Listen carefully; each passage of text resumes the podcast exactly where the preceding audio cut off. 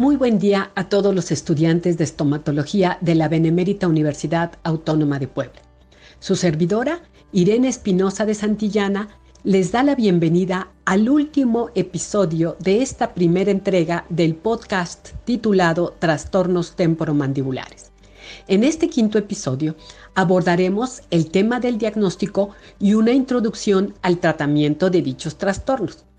El objetivo de este episodio, por lo tanto, será que el estudiante conozca y maneje el instrumento más reconocido para establecer dicho diagnóstico y que a su vez sea capaz de establecer en consecuencia un tratamiento para cada diagnóstico documentado.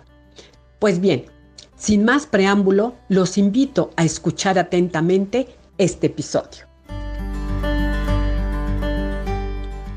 Para hablar del diagnóstico de los trastornos temporomandibulares, debemos tener claro que su etiología es multifactorial y por lo tanto será necesario atender a todas las posibles causas que pudieran estar impactando en el establecimiento de dicho diagnóstico. Lo primero, tenemos que identificar si el paciente tiene o no tiene trastorno temporomandibular. Como ya lo mencionamos en los episodios anteriores, el diagnóstico debe ser establecido por un profesional que sabe de trastornos temporomandibulares, que los conoce, que los maneja, pero además que se ayuda de un instrumento o un formato validado para este fin. Lo anterior significa que ya ha demostrado que realmente sirve para establecer el diagnóstico de trastorno temporomandibulares y que lo hace de forma confiable o siempre igual. Este instrumento se denomina criterios diagnósticos para los trastornos temporomandibulares y fue propuesto en 1992 por Samuel Ward. Él es un psicólogo que reunió a un equipo de investigadores y clínicos expertos en el tema y propuso dicho instrumento. Este instrumento por primera vez consideró dos ejes. En el primer eje consideró los aspectos físicos o biológicos del problema, lo cual ya habían hecho otros autores, pero fue el primero que consideró también en un segundo eje los aspectos emocionales del paciente, como la depresión, la somatización, entre otros. Rápidamente cobró auge y su uso se expandió hacia los países que ya hacían investigación en el tema incluido México. Obviamente para ello fue necesario traducirlo a diversos idiomas como el español, en el cual también ha demostrado validez y confiabilidad. Esto quiere decir que a pesar de que el instrumento nace en inglés, se ha traducido de forma correcta y es comprendido y entendido en español y también establece en dicho idioma un muy buen diagnóstico. Actualmente, este instrumento ha sido modificado por más de 20 investigadores que lo mejoraron en 2014 y actualmente es el más aceptado a nivel mundial y se ha traducido a ya más de 25 idiomas. La importancia de esto es que cuando utilizamos los criterios diagnósticos para establecer el diagnóstico, obviamente, de este padecimiento, estamos evaluando de la misma forma que lo hacen todos los investigadores en el mundo en este tema y en consecuencia podemos comparar los resultados que obtenemos en nuestras investigaciones con lo que está reportado en otros países.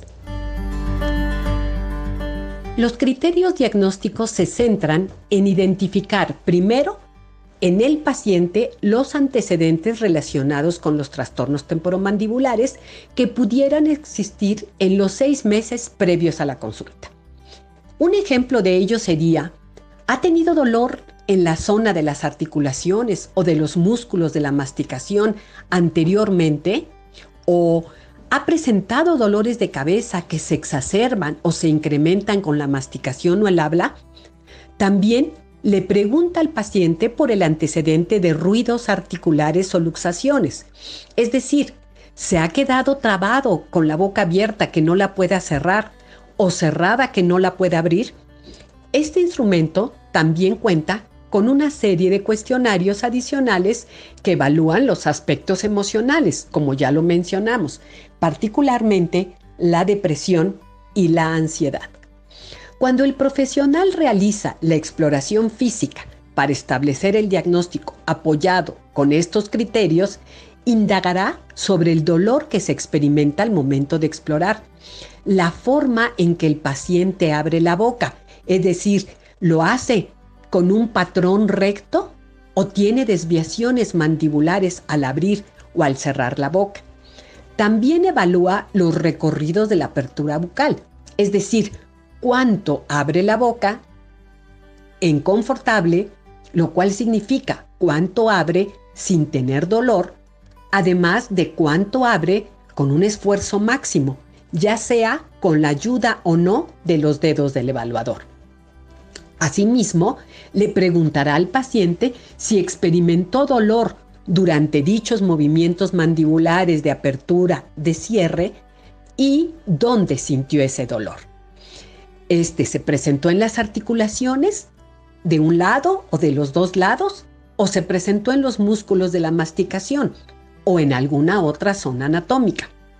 Otro aspecto muy importante es que registra los ruidos articulares, tanto el chasquido como la crepitación, durante la apertura, durante el cierre y durante los desplazamientos, ya sea laterales o de protrusión mandibular, e igualmente si dichos movimientos se acompañan o no de dolor. Finalmente, el instrumento registra 20 sitios musculares, incluyendo los temporales, los maceteros, los pterigoideos, entre otros, y varios sitios musculares de un mismo músculo, así como cuatro puntos articulares en los polos de la articulación temporomandibular y alrededor de dichos polos. Cabe mencionar que la presión que se debe ejercer para evaluar deberá estar estandarizada, lo cual significa que debe ser siempre la misma. Un kilogramo para los músculos extrabucales y las articulaciones y medio kilogramo para los músculos intrabucales. Al final, tanto el cuestionario de antecedentes que se le aplicó al paciente, aunado con la exploración física, permitirán al evaluador decidir si el paciente presenta o no trastornos temporomandibulares. Y esto lo va a hacer ayudado de algunos árboles de diagnóstico que proponen los autores para que de manera más confiable lleguemos a la conclusión. El paciente tiene sí o no trastornos temporomandibulares y si los tiene, si son de origen muscular o son de origen articular o presentan ambos componentes. El tratamiento de los trastornos temporomandibulares, como lo hemos enunciado en otros episodios, debe ser multidisciplinario e integral y deberá estar encaminado a todos los aspectos identificados como factores, ya sea predisponentes, desencadenantes o perpetuantes. Es muy importante resaltar que no existe un solo tratamiento para todos los pacientes con trastorno temporomandibular, al igual que no existe un solo tratamiento para ninguna enfermedad. El tratamiento debe ser individualizado para cada paciente y cualquier estomatólogo capacitado, ya sea general o especialista, podrá dar un tratamiento adecuado y oportuno para cada paciente. Si bien es cierto que no todos los pacientes deberán ser abordados o tratados de la misma forma, también es cierto que algunos componentes del tratamiento son indispensables para todos los pacientes. El primero de ellos es la educación para el paciente con trastorno temporomandibular. El objetivo de esto es que el paciente conozca las generalidades de estos trastornos y sobre todo que identifique cuáles son los factores que aumentan el riesgo de padecerlos, es decir, qué es lo que yo hago como paciente para que aumente la probabilidad de padecerlos. Recuerden, eso lo vimos en un episodio anterior, como traumas faciales o mandibulares, restauraciones defectuosas, concientizar al paciente sobre conductas inadecuadas como cortarse las uñas con los dientes, el apretar o rechinar los órganos dentarios, entre muchas otras conductas. También es necesario identificar estados emocionales relacionados como la depresión, la ansiedad, el estrés. Cuando el paciente entiende que estos factores lo vuelven vulnerable para sufrir trastornos temporomandibulares, los va a evitar, los va a combatir y ello colabora mucho en el tratamiento. Otro componente muy importante en el tratamiento de los trastornos temporomandibulares es el uso de férulas de descanso bien elaboradas y con indicaciones precisas para cada paciente.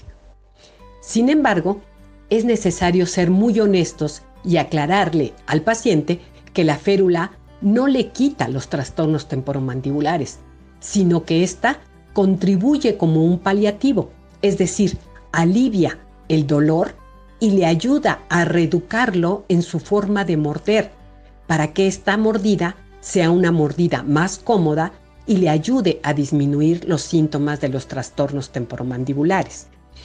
Otro de los componentes de un tratamiento son los ejercicios mandibulares, los cuales tendrán indicaciones precisas en cada caso.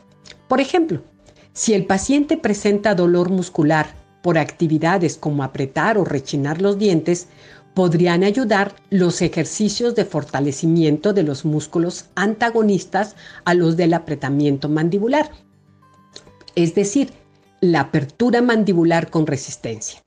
Lo anterior le permite al paciente relajar sus músculos masticadores, los cuales están extremadamente trabajados por el hecho de apretar o rechinar los dientes, y fortalecerá los antagonistas, es decir, los que le permiten la apertura mandibular.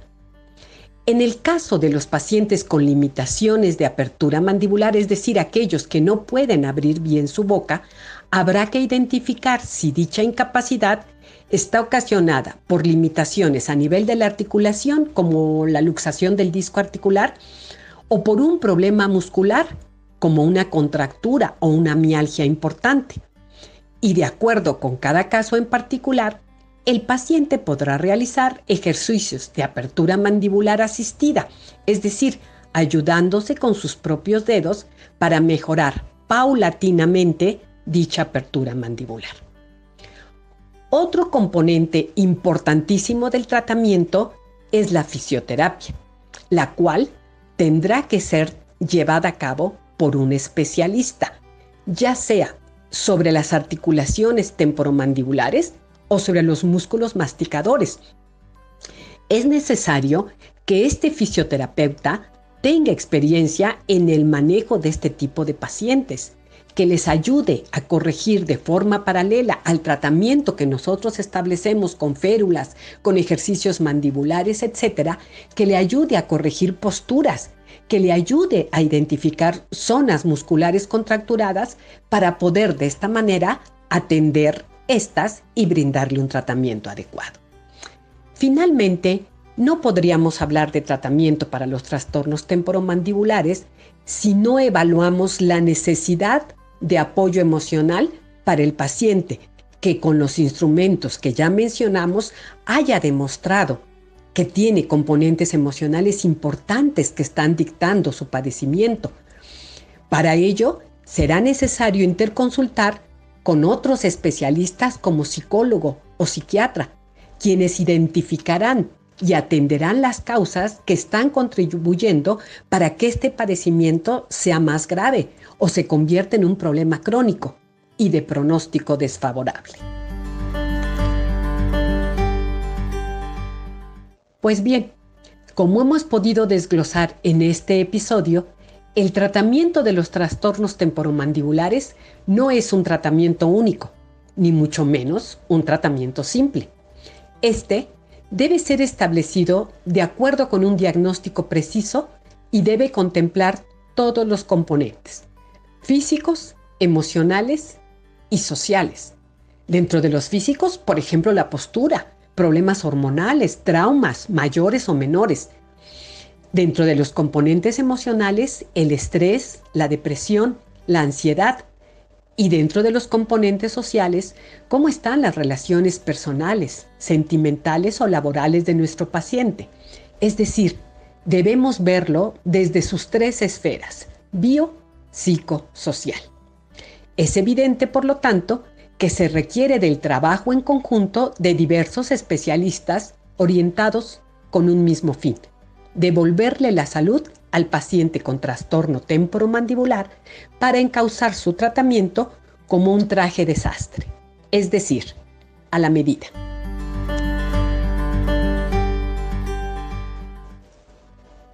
Pues es así, queridos estudiantes, como hemos recorrido a través de estos cinco episodios los aspectos más relevantes de los trastornos temporomandibulares. Más adelante tendremos oportunidad de escuchar otra serie de episodios en los cuales podrás aprender más del tema con la revisión de algunos casos clínicos. Así es que, no nos despedimos. Hasta la próxima.